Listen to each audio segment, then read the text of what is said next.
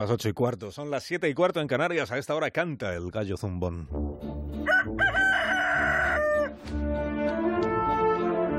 Hoy con Antonio Lucas. Antonio, buenos días. Buenos días, Alsina.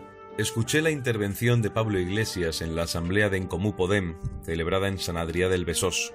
Acusó a los independentistas de haber fracasado y de haber mentido. Lo dijo ayer domingo 3 de diciembre, y no sé si lo hizo porque se acaba de enterar o por pura obviedad que le venía el pelo. En estos meses de tangana secesionista, entre tantas semanas de festival ridículo que es difícil sacar la cuenta de cuando todo saltó por los aires, no se puede ir por ahí de precampaña echando frases tardías al respetable. El papelón de Podemos ha sido obviar hasta última hora que en Cataluña se intentó practicar una autopsia a un cuerpo vivo, que de la izquierda que representan se esperaba más autoridad, que este asunto se les convirtió en ciénaga demasiado pronto y que pudiendo ser parte de una alternativa, decidieron alimentar esos bajos fondos del poder llenos de reptiles que no solo mienten, sino que extorsionan, huyen, hacen el payaso y abren con pericia una grieta en la convivencia que propiciará una nueva generación partida de catalanes, dispuesta a resolver este tinglado de un modo aún incalculable.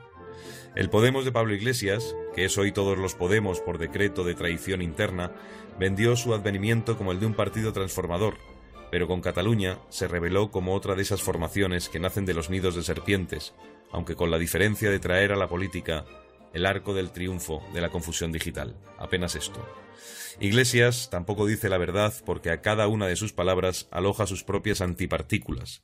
Decir ahora, un domingo 3 de diciembre, que el independentismo ha fracasado y ha mentido es como contar el final de Casablanca intentando el spoiler. Una forma como otra cualquiera de hacer el ridículo. Pablo Iglesias cree que la política es convertir realidades contrarias en certezas equivalentes, o sea, patentar de matute la mentira o la fantasía. Sin duda, una manera de precintarse el futuro, y en esto también estoy con Ferlosio. Lo de Cataluña, con Podemos o sin Podemos, ¿qué más da? Es un coñazo. Hasta la próxima.